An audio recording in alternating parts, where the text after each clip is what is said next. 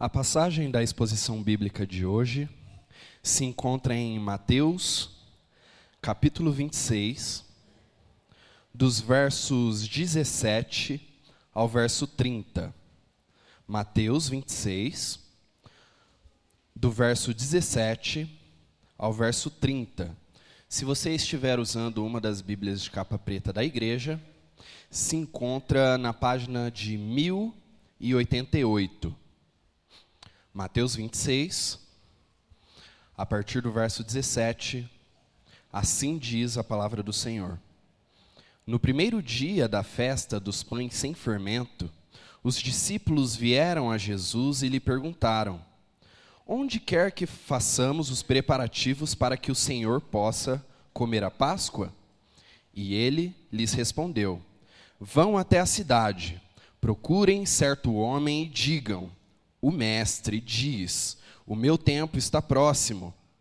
É em sua casa que celebrarei a Páscoa com os meus discípulos. E eles fizeram como Jesus lhes havia ordenado e prepararam a Páscoa.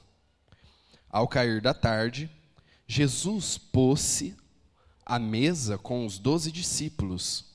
E enquanto comiam, Jesus disse: Em verdade lhes digo que um de vocês vai me trair. E eles, muito entristecidos, começaram um por um a perguntar-lhe: Por acaso seria eu, Senhor? Jesus respondeu: O que comigo põe a mão no prato, esse vai me trair. O filho do homem vai, como está escrito a seu respeito. Mas ai daquele por quem o filho do homem está sendo traído. Melhor seria para ele se nunca tivesse nascido. Então, Judas, que o traía, perguntou: Por acaso sou eu, mestre? Jesus respondeu: Você acabou de dizer isso. Enquanto comiam, Jesus pegou um pão e, abençoando-o, partiu e deu aos discípulos, dizendo: Tomem, comam, isto é o meu corpo. A seguir, Jesus pegou um cálice e, tendo dado graças, o deu aos seus discípulos, dizendo: Bebam todos dele, porque isto é o meu sangue, o sangue da aliança derramado em favor de muitos para a remissão de pecados. E digo a vocês que desta hora em diante nunca mais beberei deste fruto da videira, até aquele dia em que beberei com vocês o vinho novo no reino de meu Pai. E tendo cantado um hino, saíram para o Monte das Oliveiras.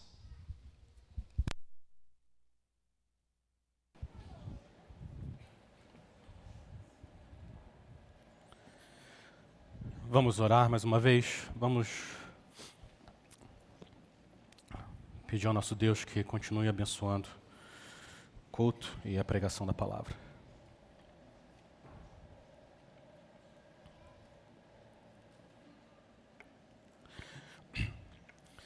Senhor, nós nos prostramos diante do Senhor, da tua majestade e da tua grandeza.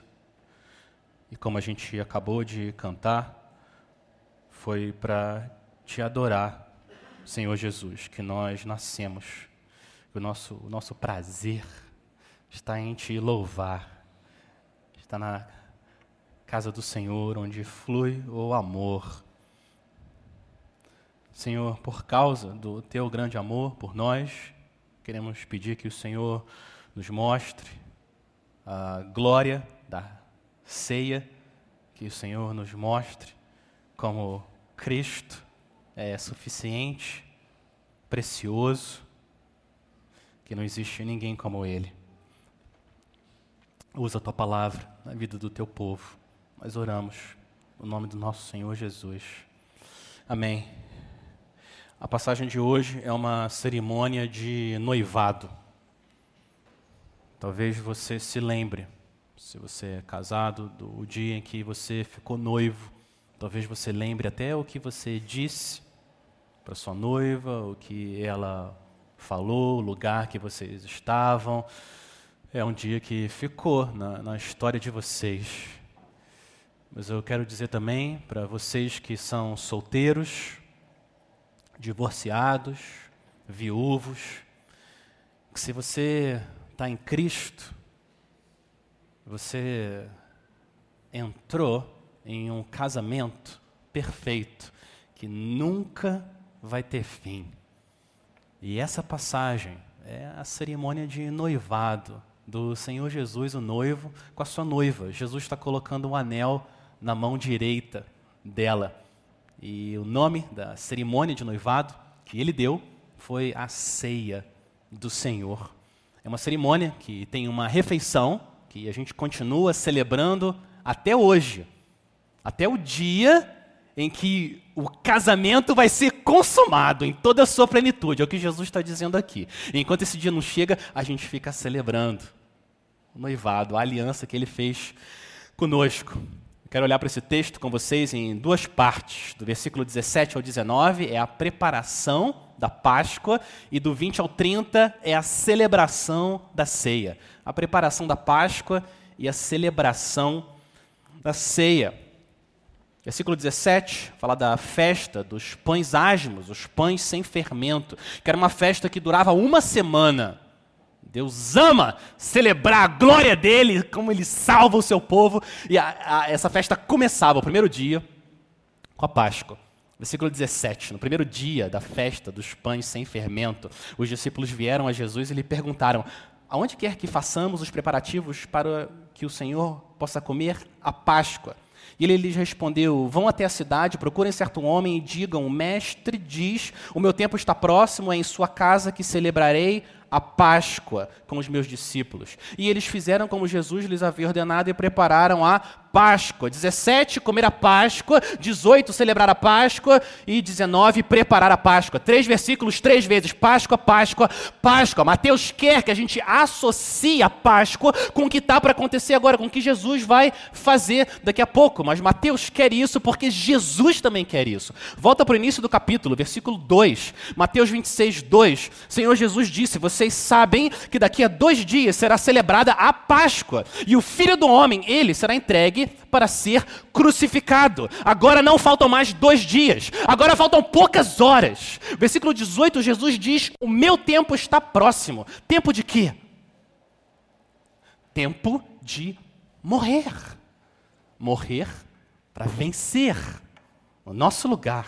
Então Jesus está prestes a rechear a refeição da Páscoa com mais sabor, mais significado e mais motivo de louvor para o seu povo.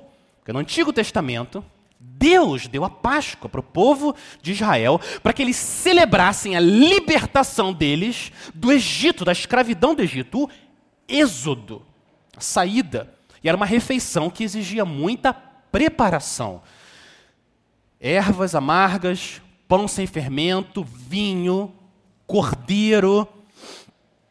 E esse cordeiro, ele era o centro da refeição. Muitas coisas na refeição, mas o cordeiro era o centro. Ele tinha que ter um ano, ele tinha que ser sem defeito. Não pode ser cego, manco, nenhum defeito. Um cordeiro, um ano, sem defeito. Eles deveriam sacrificar o cordeiro, passar o sangue nas laterais, da porta. E com esse ritual, Deus estava ensinando um dos conceitos mais importantes em toda a Bíblia, um conceito fundamental para o Evangelho. Sem entender esse conceito, não tem como a gente receber a graça de Deus. E o conceito é salvação por substituição. Essa é a mensagem central da Bíblia. Salvação por substituição. O cordeiro morria no lugar do primogênito de Israel. E como nas casas dos egípcios não tinha um cordeiro morto, um substituto, o anjo destruidor entrava e ele matava, julgava o primogênito dos egípcios. Salvação por substituição. O cordeiro é central na Páscoa, porque ele está no centro da mensagem de salvação. Nós podemos ser perdoados por Deus, salvos, somente através de um substituto que morre no nosso lugar. É isso que Jesus está anunciando na ceia, mas a gente ainda está na preparação da Páscoa. E apesar dos discípulos cuidarem de todos os preparativos, é claro, está claro no texto, que quem lidera a cerimônia de noivado é Cristo. Ele que lidera, ele é um anfitrião, ele está cuidando de cada detalhe, cada peça, para que a obra da salvação esteja completa. Ele vai cumprir tudo que o Pai dele deu para ele fazer. Ele fala onde eles devem ir, com quem eles devem falar e o que eles devem falar. Olha o versículo 18. Ele fala: vão até a cidade, procurem certo homem, digam, o mestre diz: meu tempo está próximo, em sua casa que celebrarei a Páscoa com os meus discípulos. Jesus recebeu a missão do Pai. Ele não vai voltar para os céus até que ele não tenha cumprido tudo. Ele disse isso. Nenhum i, nenhum tio da lei vai deixar de se cumprir pelo Senhor Jesus. Tudo que está escrito na lei e nos profetas sobre ele, ele veio para cumprir. Esse é o nosso rei. Ele está preparando a própria morte como uma oferta a Deus no nosso lugar. Ele sabe, para nos salvar, ele precisa nos substituir. Então, Páscoa preparada, agora a ceia vai ser celebrada. Eu quero dividir a passagem da ceia, do 20 ao 30, também em duas partes. Primeiro, vem a indicação do traidor, que não é tanto motivo de celebração. Essa celebração da ceia é um pouco diferente do normal. No Antigo Testamento, no Êxodo, Deus ordenou o povo de Israel que cada família deveria se reunir. Reúnam-se por famílias para celebrar a libertação que eu vou trazer para vocês. Mas aqui, olha o versículo 20. Ao cair da tarde, Jesus pôs-se à mesa com os doze discípulos. Não cada um com a sua família. Por quê? Jesus está mostrando que essa é a família dele. Essa é a família da fé que eu estou criando, meu povo, que eu vou ser o primogênito. E meu pai será o pai de vocês, aqueles que confiam nele. Quando você crê em Cristo, quando você recebe a Cristo, no mesmo segundo, junto, o Deus do universo, que criou tudo com a palavra dele, esse Deus se torna o seu pai que promete proteger você, cuidar de você por toda a eternidade. E no mesmo segundo, junto com o Pai, você recebe uma família enorme, irmãos e irmãs em Cristo, por toda eternidade. Esses laços familiares nunca vão ser rompidos, nunca. É isso que Jesus está mostrando. Essa é minha família. A gente está reunido para celebrar a Páscoa. Mas nem todo mundo, naquele quarto ali, nem todo mundo é parte da família. Jesus agora solta uma notícia bomba no meio daquele quarto. Versículo 21. Enquanto comiam, Jesus disse: Em verdade, lhes digo que um de vocês vai me trair. A gente já sabia, porque Mateus já tinha avisado. Mas os discípulos estão ouvindo essa notícia bomba pela primeira vez. Um de vocês aqui vai me trair. Versículo 22, olha como eles reagem. E eles, muito entristecidos, começaram um por um a perguntar-lhe: por acaso seria eu, Senhor? É a mistura de choque, é a mistura de choque, desespero, angústia, tristeza. É difícil de descrever. É, é aquele sentimento que a gente experimenta quando vem uma notícia absolutamente inesperada e difícil. Vários de vocês aqui já passaram por isso um diagnóstico super grave, você achava que estava tudo bem, mas não está nada bem. Alguém que você ama, que morre de repente. Uma tragédia que alguém te conta no celular. Uma traição. E você, você fica sem chão, você fica atordoado. É uma confusão, uma angústia enorme. Nesse caso aqui, quem está confuso não é quem vai ser traído quem está confuso aqui são os potenciais traidores. Estão inseguros. Está todo mundo perguntando: por acaso sou eu, Senhor? Não sou eu, Senhor, não sou eu. Mas Jesus está no controle, porque Ele é o rei. Ele não só sabe que ele vai ser traído, ele sabe quem vai trair ele. No versículo 23, Jesus responde: O que comigo põe a mão no prato, esse vai me trair. Filho do homem, ele, Jesus, vai. Filho do homem vai. vai ser entregue, vai ser morto, vai ser crucificado, como está escrito a seu respeito. Mas ai daquele por quem o filho do homem está sendo traído. Melhor seria para ele se nunca tivesse nascido. Então Judas, que o traía, perguntou: Por acaso sou eu, mestre? Jesus respondeu: Você acabou de dizer isso. Essa é uma expressão que, no fundo, quer dizer: É você mesmo. É você mesmo, Judas e mesmo assim, ele traiu Jesus. O que fica claro nesse relato é que a morte de Jesus não é um acidente. A morte é um presente. A, morte de Jesus não é uma tragédia. A morte de Jesus é uma vitória. Ele está no controle. Ele que está se, se entregando. Ele sabe que precisa acontecer tudo o que está escrito a respeito dele. Jesus conhecia a Bíblia como ninguém. Então Jesus lê os salmos e ele entende que a vida do rei Davi é uma preparação da vida dele, o último e grande rei. Então, quando Davi escreveu, Salmo 41, 9, até meu amigo íntimo, em quem eu confiava, que comia do meu pão, levantou contra mim o seu calcanhar. Quando Jesus lia Salmo 55, 12, não é o inimigo que me afronta, mas é você, meu companheiro, meu íntimo amigo. Juntos nos entretínhamos e íamos com a multidão na casa do Senhor. Jesus está lendo e ele sabe: eu sou o último rei, eu sou o grande rei. Davi é um, é um pré-anúncio da minha vida, ele sabe, eu também preciso ser traído. Jesus sabia que ele precisava cumprir tudo, cada i e cada tio. Judas, o traidor, passou três anos ouvindo tudo o que Jesus disse. Imagina, Judas estava sentado, ouvindo Jesus pregar o sermão do monte pessoalmente. Ele viu o rei pregar o sermão do monte. Olha isso. Ele viu Jesus oferecendo perdão para pecadores.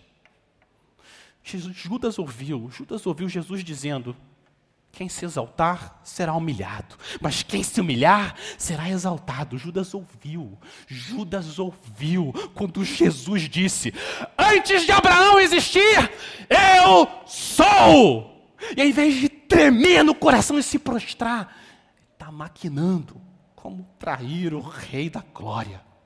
Ninguém nunca falou com esse homem, mas Judas foi um traidor. Ele viu, não só ouviu, ele viu tudo que Jesus fez. Ele viu Jesus curando o paralítico, fazendo o mudo falar, surdo ouvir.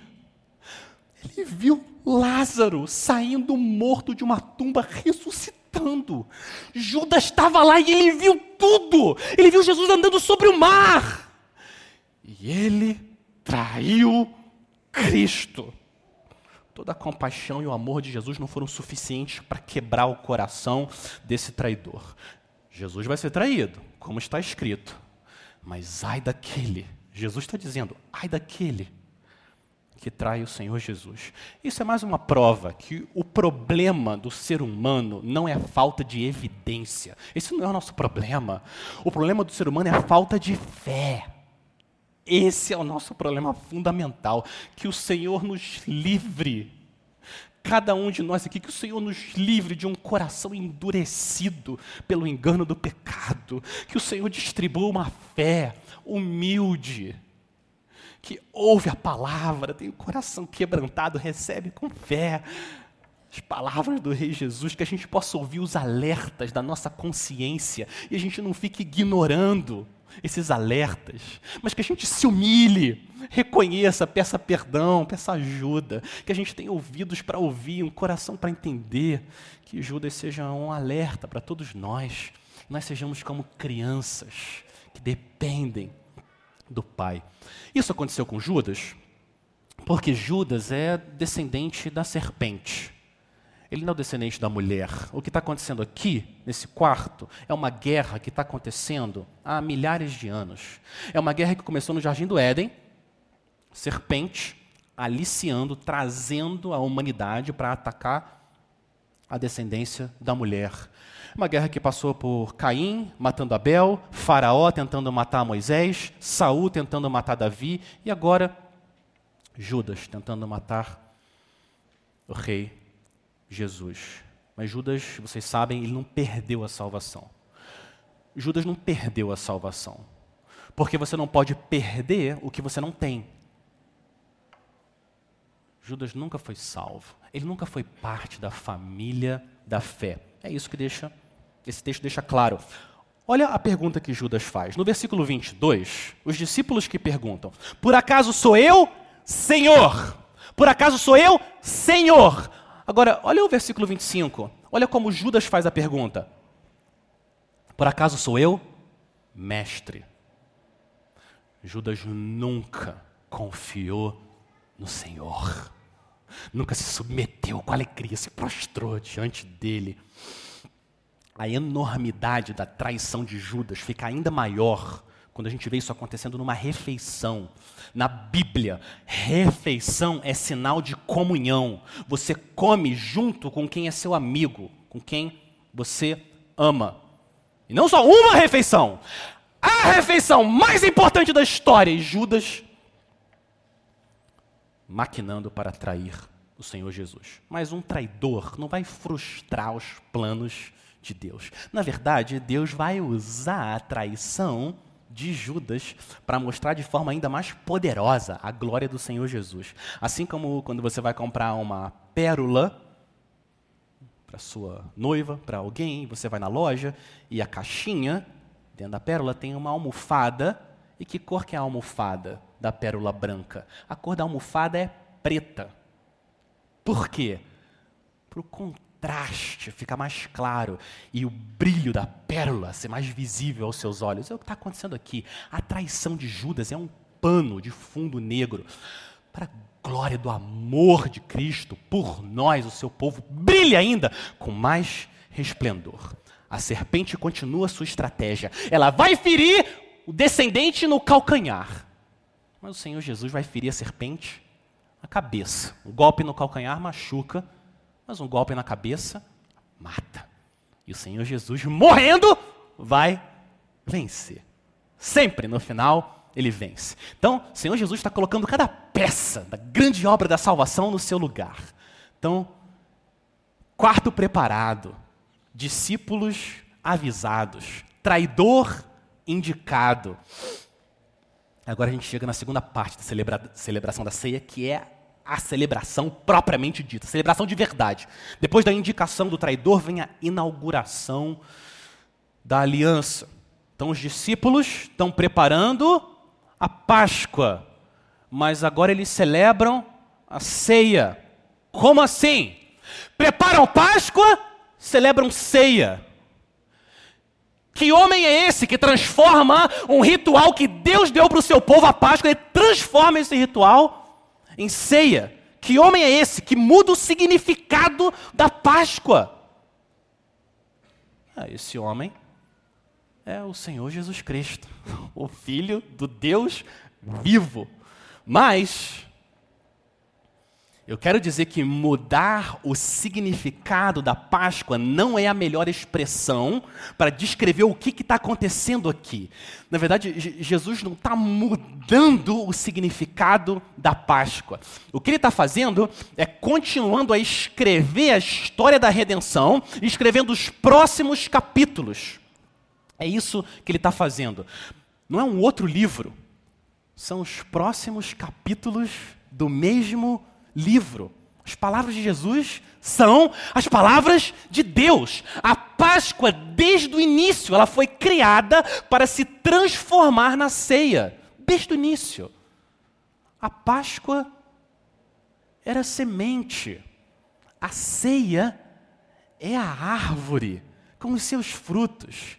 O que Jesus está fazendo é deixando o trono nos céus, vindo aqui e regando a Páscoa, para que ela se transforme na ceia. Mas ele não rega com água. Ele vai regar a Páscoa com o sangue dele. E rechear a Páscoa com mais sabor, mais louvor. O sangue de Jesus realmente tem poder. O Novo Testamento, Nova Aliança, nasceu nessa noite nesse quarto, em Jerusalém. Jesus tem esse poder. Ele transforma água em vinho. Ele transforma você, pecador, em alguém perdoado. Ele transforma mortos em vivos. Ele transforma a Páscoa na ceia. Vamos olhar então para essa cerimônia de inauguração da nova aliança, a inauguração mais importante da história. Não foi feita com uma tesoura, uma fita enorme, vermelha, mas com o próprio corpo e o sangue de Cristo. Eu quero olhar para a celebração da ceia, a segunda parte da inauguração da nova aliança, fazendo três perguntas. Primeira pergunta: o que o pão e o cálice representam? A segunda pergunta é qual, qual é o significado da ceia? O que é essa, essa cerimônia de noivado? O que é a ceia? E terceira pergunta: para onde você deve olhar quando você está tomando a ceia? Três perguntas. Então, primeira, o que o pão e o cálice representam? Vamos ler de novo, a partir do versículo 26. Versículo 26.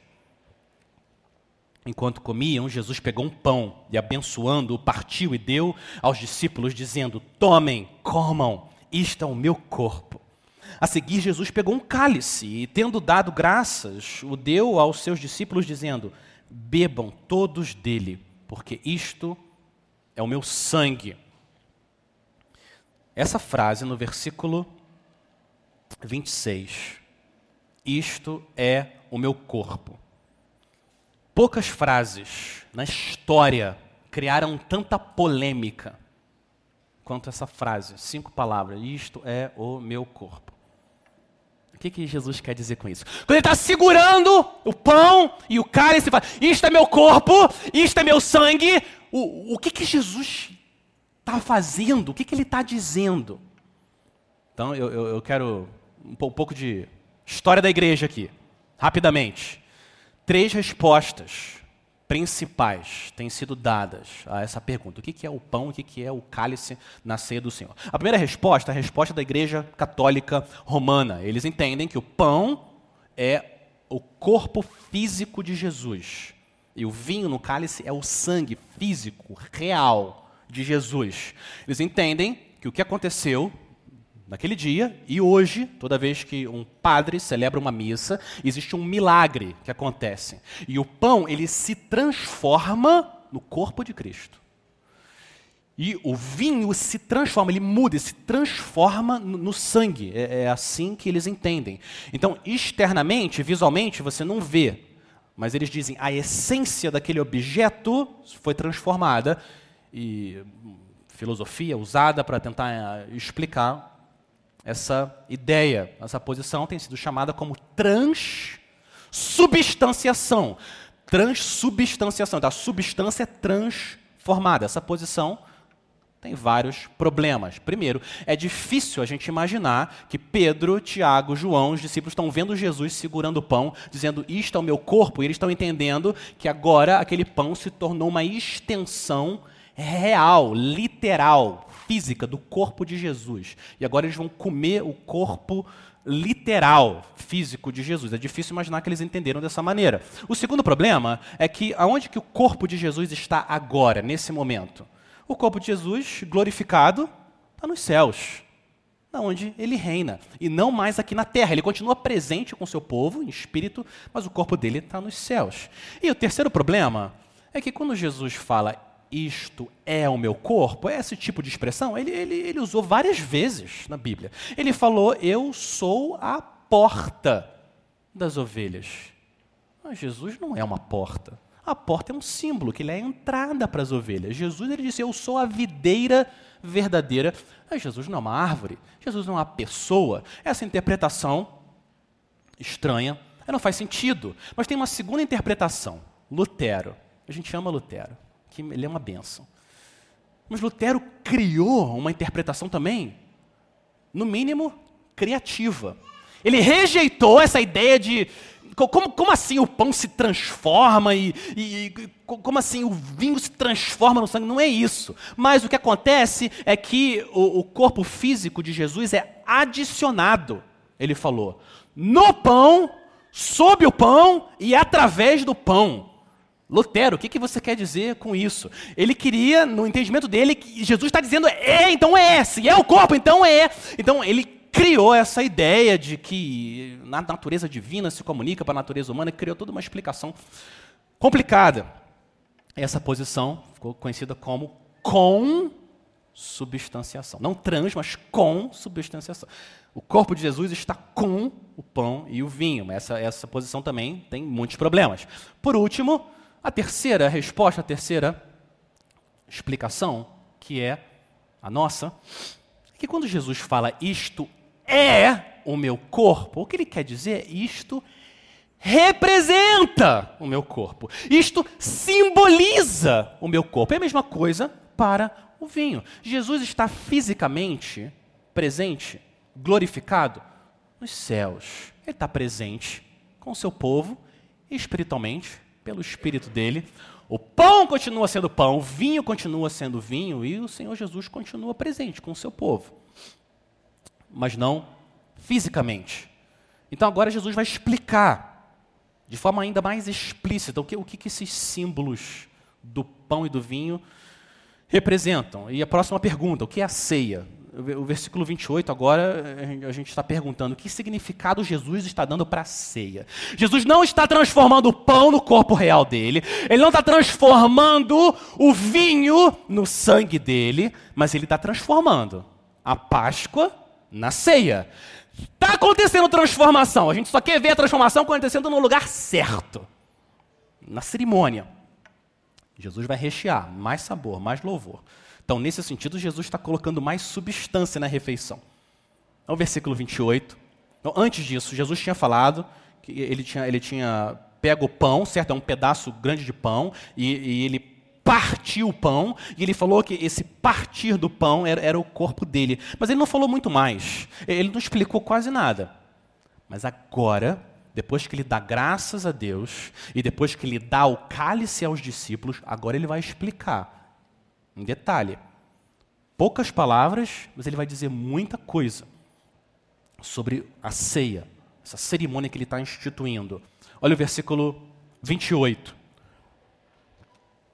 Ele fala falando do cálice, né, do vinho, porque isto é o meu sangue, o sangue da aliança, derramado em favor de muitos, para remissão ou perdão de pecados. Então, com essa frase, Jesus está dizendo que o sangue do sacrifício dele inaugura uma nova aliança, uma aliança que Deus tinha prometido. Para a gente entender o que, que Jesus está dizendo, tanto que ele está dizendo em tão poucas palavras, a gente precisa passar por dois eventos cruciais em toda a história da redenção do povo de Deus. Isso vai ajudar a gente a entender o que Jesus está fazendo na ceia com essas palavras. O primeiro grande evento é no Monte Sinai. Deus fez uma aliança com Israel. Animais são sacrificados. Moisés pega o sangue daqueles animais e ele lança metade no altar. A outra metade do sangue dos animais mortos, ele guarda em várias bacias. Então, ele lê para o povo os termos da aliança, as palavras da aliança.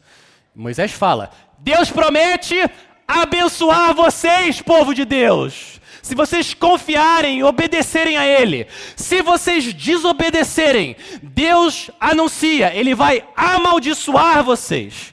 Bênção e maldição são os termos da aliança. O povo responde, todo o povo lá responde. Êxodo 24, 7. Tudo que o Senhor falou, nós faremos e obedeceremos. Então Moisés pega o sangue que estava nas bacias, ele pega aquele sangue e ele joga o sangue no povo, em todo o povo. Ele derrama o sangue no povo. E olha o que ele diz: Eis aqui o sangue da aliança. Mesma expressão. Eis aqui o sangue da aliança que o Senhor fez com vocês, de acordo com todas estas palavras. É a mesma expressão que Jesus usou na ceia. Então, o sangue representa a maldição, a penalidade que viria sobre Israel se eles quebrassem a aliança com Deus, se eles fossem infiéis. Então, a aliança com Israel foi feita através do sangue do sacrifício. Foi derramado sobre o povo, a gente conhece a história. Israel quebrou a aliança com Deus, não uma vez, nem duas, nem três, nem cinco, nem dez, nem cem. Israel quebrou continuamente a aliança com o Senhor, de acordo com o relato dos próprios israelitas sobre eles mesmos, que é o Antigo Testamento. Eles mesmos dizem: Nós somos um povo teimoso, duro, coração duro. Eles foram infiéis a um Deus compassivo e bondoso. O problema de Israel não era a lei de Moisés. Não era que a lei de Moisés era ruim. O problema de Israel é que o coração deles era ruim. E agora Deus precisa vir e resolver esse problema. O coração deles era de pedra, um coração imóvel, sem nenhum batimento, nenhum batimento espiritual de amor por Deus.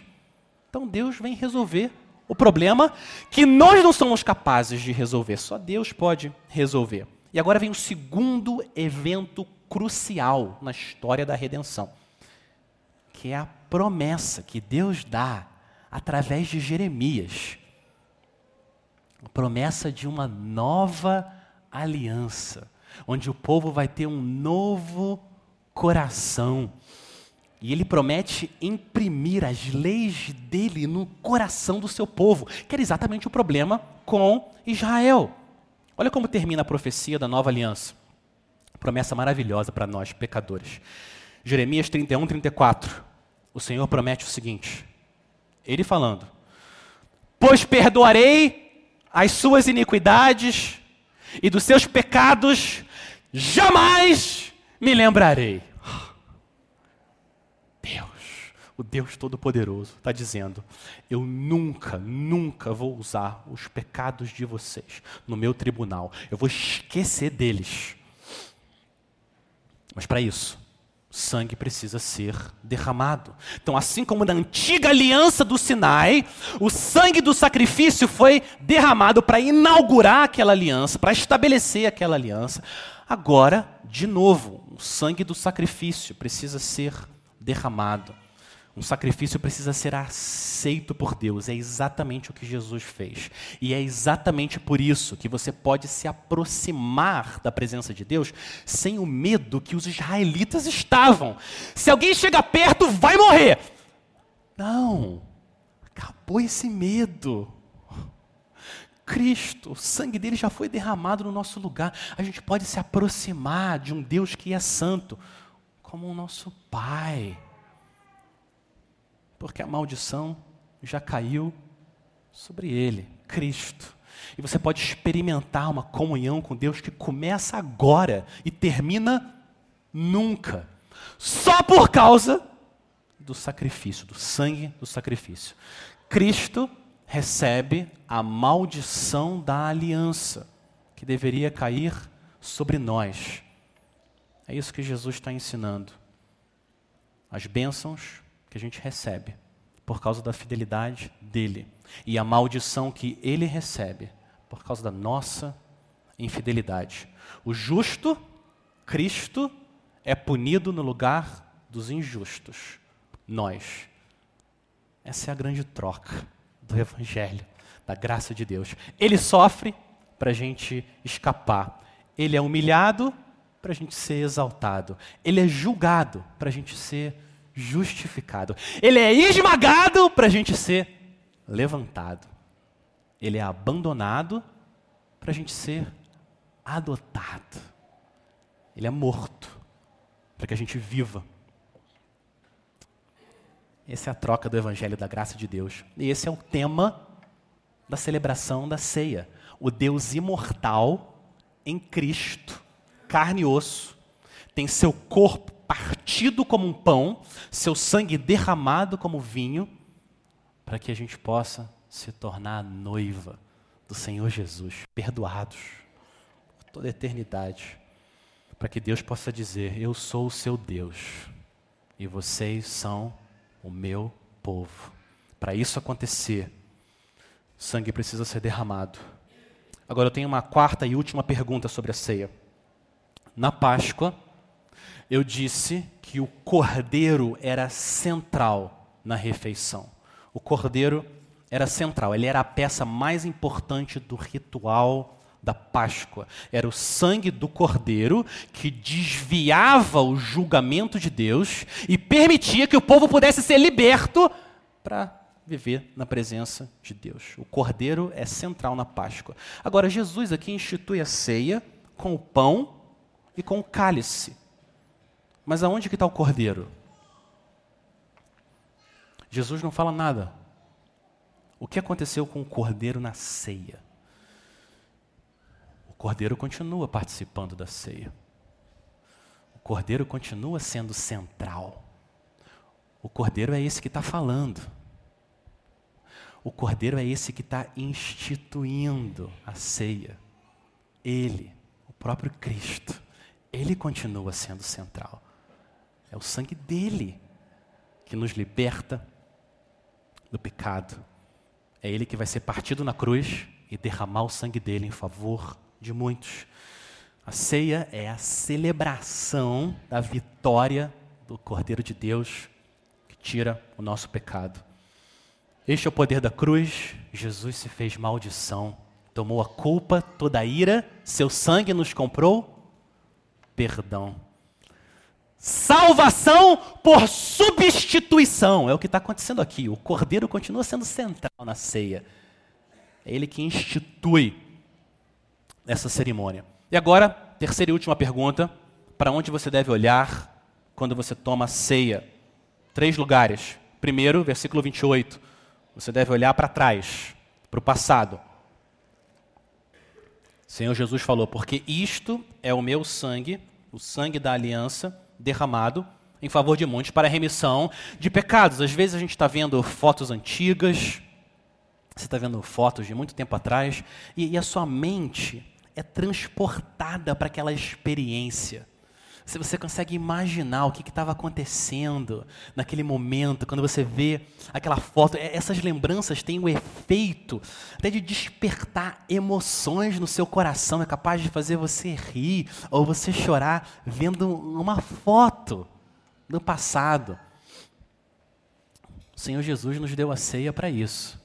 Quando você vê e toma o pão e, e o cálice, o que o Senhor Jesus quer é que a nossa mente seja transportada para o passado, para o Calvário, porque Ele cumpriu no nosso lugar. E certas emoções precisam ser despertadas pelo Espírito Santo. Quando a gente vê aquele pão que foi partido e o cálice que foi derramado.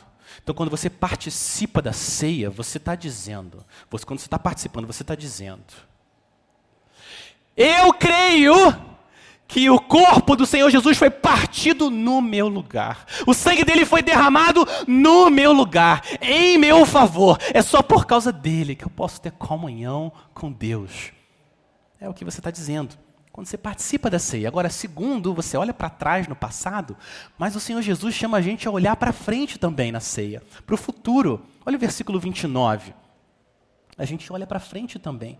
E digo a vocês que desta hora em diante, nunca mais beberei deste fruto da videira, até aquele dia em que beberei com vocês o vinho novo no reino de meu Pai. Jesus está se referindo à volta dele para estabelecer o reino de Deus em sua plenitude.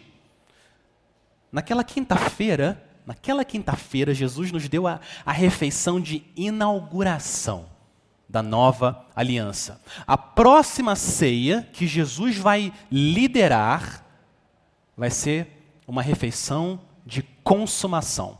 Então, aqui nessa quinta-feira é a refeição de inauguração. Jesus está dizendo: Eu só vou participar de novo com vocês, mas agora com todo o meu povo, da plenitude do reino de Deus. E essa refeição também está na Bíblia. Essa refeição também está na Bíblia. Apóstolo João teve uma visão sobre essa refeição. Ele está no céu, ele ouve uma multidão cantando tão forte, uma multidão cantando tão forte, que a impressão que dá é que é uma mistura de uma cachoeira com muitos trovões. E ele vê essa multidão cantando, a, a letra da música é a seguinte: Apocalipse 19. Aleluia! Pois reina o Senhor, nosso Deus, o Todo-Poderoso. Alegremos-nos, exultemos e demos-lhes a glória, porque chegou a hora das bodas do Cordeiro. Essa, essa é a ceia. Essa é a refeição que Jesus está falando. As bodas do Cordeiro. E a noiva dele, nós, a igreja, já se preparou. Esse é o fim. Ela já se preparou. A ela foi permitido vestir-se de linho finíssimo, resplandecente, puro. A mesma glória que Cristo tem, a gente vai se vestir e refletir de volta para Ele. Essa é a ceia que Jesus está esperando aqui em Mateus 26. A diferença é que João chama de as bodas do cordeiro, a ceia do cordeiro.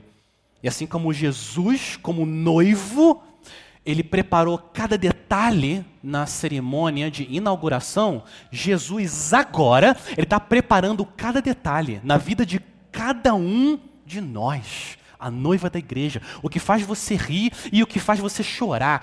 Cada detalhe está sendo preparado para que aquele dia você esteja com essas vestes que resplandecem a glória do Senhor.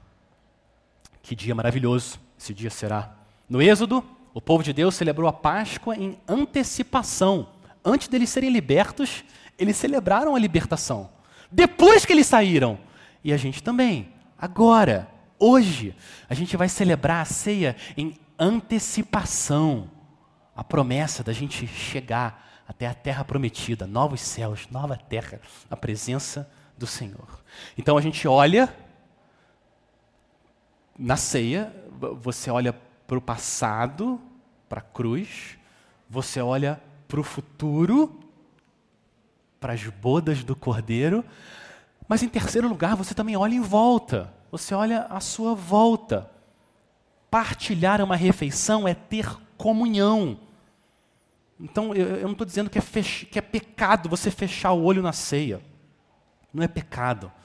Mas por que não também abrir os olhos e ver o resto da noiva, os rostos daqueles que vão se juntar a você em volta daquela mesa gigante. E o Cordeiro vai nos liderar na ceia. Outros pecadores que experimentaram a maravilhosa salvação por substituição. Irmãos e irmãs em Cristo, por toda a eternidade. Na próxima vez, eu tenho um conselho pastoral para você aqui. Na próxima vez que alguém falar alguma coisa que deixou você frustrado, ou alguém fez alguma coisa que deixou você frustrado, chateado, para e traz essa imagem à sua mente. Daqui a pouco tempo, eu vou estar junto com esse irmão, com essa irmã, em volta da mesa, com o cordeiro resplandecendo a glória do Senhor Jesus em todas as direções. A gente vai se amar de uma maneira que não dá nem para descrever. E quantas vezes o Senhor Jesus, com seu espírito, usa isso para derreter o nosso coração e a gente se amar, e perdoar, e pedir perdão. Até o dia que a gente vai juntos cantar a glória do Cordeiro. Aleluia! Pois reina o Senhor, o Deus Todo-Poderoso. Essa é a música das bodas do Cordeiro. E faz todo sentido que essa passagem também termine com música. Não é à toa que isso acontece. Olha o versículo 30. A, a passagem termina com adoração a Deus. A ceia termina com música. E tendo cantado um hino, saíram para o Monte das Oliveiras. A graça de Deus faz a gente cantar. E é maravilhoso cantar sozinho. Eu amo. Tem gente que fala que eu não canto bem. Não tem problema, eu quero cantar para o meu Senhor. Mas sabe o que é mais maravilhoso do que cantar sozinho? Cantar junto. Cantar junto é ainda mais maravilhoso. Existe algo espiritual maravilhoso a soma de, de, de, de, vozes do povo de Deus juntos se elevando para adorar esse cordeiro que está no trono, o nosso espírito se eleva junto quando o povo de Deus se reúne para cantar. Eu, eu, eu ouvi uma coisa muito interessante esses dias. Olha isso. Os muçulmanos se reúnem e não cantam. Budistas não se reúnem para cantar, hindus não se reúnem para cantar, espíritas não se reúnem para cantar. O povo de Deus, crentes, sempre se reúnem para cantar. Já parou para pensar nisso? O povo de Deus sempre foi um povo cantor. Por quê? Por quê? Porque a gente não aguenta. A gente quer colocar em melodia música, as verdades da glória das excelências do Cordeiro. A gente precisa cantar, não, não dá para ficar quieto. O povo de Deus sempre foi um povo cantor. Uns anos atrás, o Senhor me deu a graça, o privilégio de eu estar numa viagem missionária na China. Então a gente estava lá uma semana, treinamento, com irmãos e irmãs, pastores de igrejas secretas na China. O governo chinês persegue cristãos. Querem saber o que, que você pregou. Então, então, o que, que acontece? A igreja fiel ela é secreta, ninguém sabe que eles se reúnem. Então, a gente estava lá, nesse treinamento. Eu lembro uma sala pequena, devia ter uns 30, 40 chineses, homens e mulheres. E teve um dia, era, o prédio era uma escola de inglês.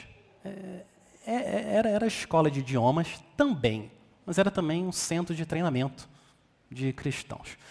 Eu lembro o dia, o homem estava lá, o missionário, que morava lá, liderando aquele treinamento. Ele falou, ele, ele combinou, meus irmãos, vamos, vamos cantar, mas por favor, vocês cantem baixo para não chamar a atenção de ninguém, para ninguém denunciar a gente, vem aqui e vão acabar com a escola. Não, não, não, não cantem alto. Bem, esse foi o pedido. A primeira estrofe foi mais ou menos. Quando chegou na segunda estrofe, eles não aguentaram. Eles não aguentaram. E começaram a gritar e cantar para o Rei Jesus. Eu não entendi nada, mas foi lindo. Foi lindo. Eles adorando o Senhor no outro lado do mundo, o mesmo cordeiro, o mesmo sangue, o mesmo rei sendo adorado. E é o que vai acontecer em breve. Chineses, brasileiros, haitianos, todo mundo cantando, louvando o rei. O povo cristão é um povo cantor, ele não aguenta ficar quieto. Como é doce cantar todo domingo aqui na IBJM. Eu quero agradecer publicamente o time da música por nos conduzir em salmos, hinos e cânticos espirituais, louvando o nosso Deus em canto congregacional, que, que é o que está acontecendo aqui, no versículo 30. Canto congregacional. Lutero estava certo nisso. Depois da palavra de Deus, a música é o maior presente que o Senhor nos deu. Agora, olha o que está acontecendo no versículo 30. O texto diz: tendo cantado um hino, quem cantou? Jesus e os onze apóstolos. O traidor já tinha ido embora. Então, o que está acontecendo? Imagina a cena. Jesus está liderando a cerimônia e ele também ele é um ministro de música. Ele está liderando a música com seus onze discípulos. Primeiro culto da nova aliança. Primeiro culto da nova aliança. E o canto foi congregacional. Líder de louvor, Cristo. Imagina a cena. Jesus liderando a música com os discípulos que ele tanto amou. O Filho de Deus cantando para o Pai dele junto com os onze, poucas horas antes dele ser preso, açoitado até quase a morte, crucificado e morto. Faltam poucas horas. Eles já vão sair para Jesus ser preso. E no final, vamos cantar ao nosso Deus. O costume na Páscoa era eles cantarem o trecho dos Salmos que é conhecido como Halel adoração. Então eles cantam o primeiro trecho no começo da, da ceia e eles terminam com a segunda parte do, do, dos, dos salmos Halel. No final da ceia, o salmo 113 é o salmo 118. Eu fico imaginando como que deve ter sido para Jesus cantar o salmo 116. Imagina, você pode ouvir, imagina essas palavras que eu vou ler saindo da boca do Senhor Jesus, ele, Cristo, louvando a Deus com os seus discípulos poucas horas antes dele morrer. Jesus cantando. A cruz está diante dele. E ele cheio da plenitude do Espírito Santo. Jesus cantando. Salmo 116. Amo o Senhor, porque ele ouve a minha voz e as minhas súplicas. Laços de morte me cercaram e angústias do inferno se apoderaram de mim. Fiquei aflito e triste. Então invoquei o nome do Senhor. Ó oh, Senhor, livra minha alma. Compassivo e justo é o Senhor. O nosso Deus é misericordioso.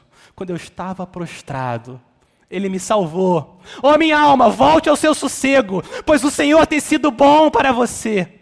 Pois livraste da morte a minha alma das lágrimas os meus olhos, da queda os meus pés. Eu cria, mesmo quando eu disse estou muito aflito. Preciosa é aos olhos do Senhor a morte dos seus santos. Cumprirei os meus votos ao Senhor, na presença de todo o povo, nos átrios da casa do Senhor, em seu meio. Ó Jerusalém, aleluia. Imagina Jesus cantando essas palavras e ele cumpriu. Na presença do povo, no meio de Jerusalém, ele cumpriu todos os votos que ele fez. Povo de Deus, que o Senhor continue preparando cada um de nós para que a gente possa, nesse dia, se reunir com todo o povo de Deus, para nunca mais se separar, louvando o Rei da Glória, que a celebração do noivado seja sempre motivo de louvor no nosso coração e que essa espera por esse dia gere essa expectativa santa do nosso grande encontro com o nosso Rei. Vamos orar. Senhor, nós queremos louvar o Senhor pela tua palavra, nós queremos pedir que agora que a gente acabou de ouvir a tua palavra, que a gente possa praticar a tua palavra na ceia do Senhor. Nos mostra teu grande amor, teu corpo partido, teu sangue derramado, Senhor Jesus, no nosso lugar, nosso substituto. Nós oramos no nome do Senhor Jesus. Amém.